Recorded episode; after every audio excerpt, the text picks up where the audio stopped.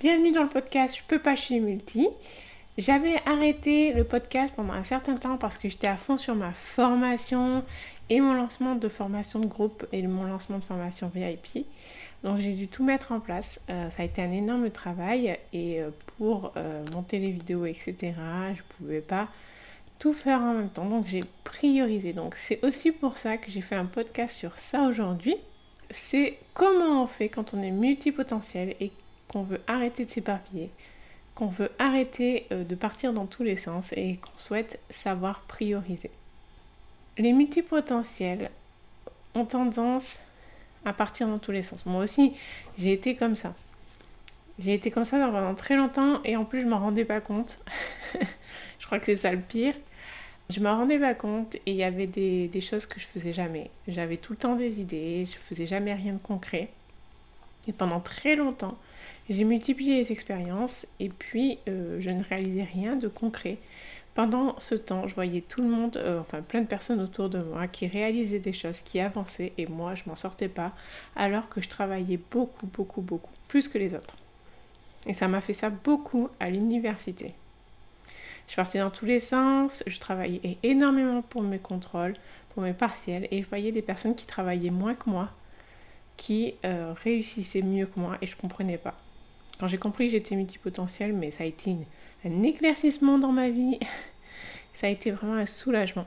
Malheureusement, comprendre qu'on est multipotentiel ne suffit pas. Il faut apprendre des stratégies, des clés et se former pour apprendre sur sa multipotentialité.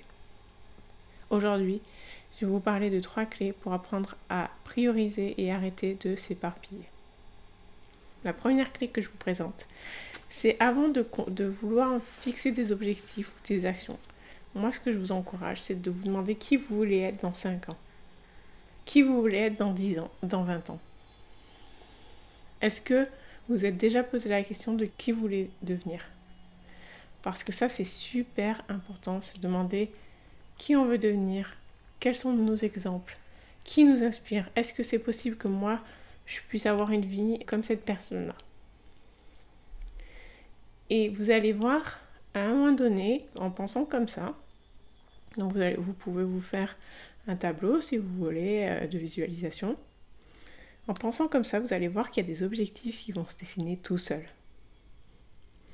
Et ça m'amène au deuxième point. Fixer des objectifs clairs qui sont accessibles dans un temps donné. Et ça peut être de gros objectifs et de petits objectifs. Et pour ça, je vous encourage à aller voir la matrice d'Eisenhower. Je prononce hyper mal. Donc s'il y a des gens qui veulent le nom, venez me voir s'ils ne connaissent pas. Je vous encourage à aller voir la matrice d'Eisenhower qui divise en quatre parties les tâches pour apprendre à s'organiser. Quand vous avez fixé vos objectifs, vous allez le diviser en tâches. Et ça m'amène au troisième point. Et là, vous allez vous servir de la matrice d'Eisenhower ou d'autres euh, stratégies. Moi, j'adore la matrice d'Eisenhower parce qu'elle permet vraiment de savoir qu'est-ce qu'il faut prioriser. Donc, il y a le premier cadran, c'est les tâches importantes et urgentes. Le deuxième cadran, les tâches importantes mais non urgentes. Le troisième cadran, tâches non importantes mais urgentes. Et le quatrième cadran, les tâches non importantes et non urgentes à abandonner. Vous pouvez retrouver ce tableau sur Google, il n'y a aucun problème. Et je dirais que si un projet ou un objectif vous amène, en plus de la matrice d'Eisenhower, du plaisir, de l'appétence, et qu'il vous permet de gagner votre vie, c'est un super projet. Parce qu'il ne faut pas oublier ces trois points. Il ne faut pas oublier que les projets que l'on se fixe, il faut qu'il y ait du plaisir. Il faut qu'il y ait de l'appétence. Il faut que ces projets nous permettent de vivre. Et là, vous pouvez foncer dans les projets.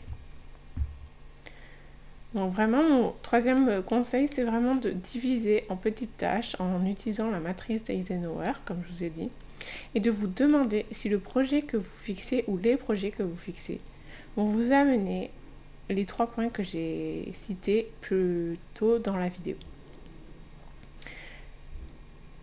N'hésitez pas à venir me poser des questions si vous avez besoin d'en savoir un peu plus, si vous êtes un peu perdu. Moi, je vous réponds sur Instagram, il n'y a pas de problème.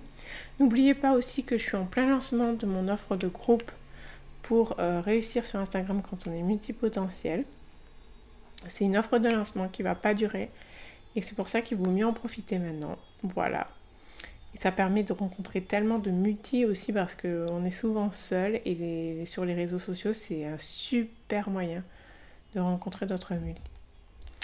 Voilà, voilà. J'espère que je vous ai aidé avec ce podcast. N'hésitez pas à activer les notifications sur Instagram pour avoir tous mes podcasts.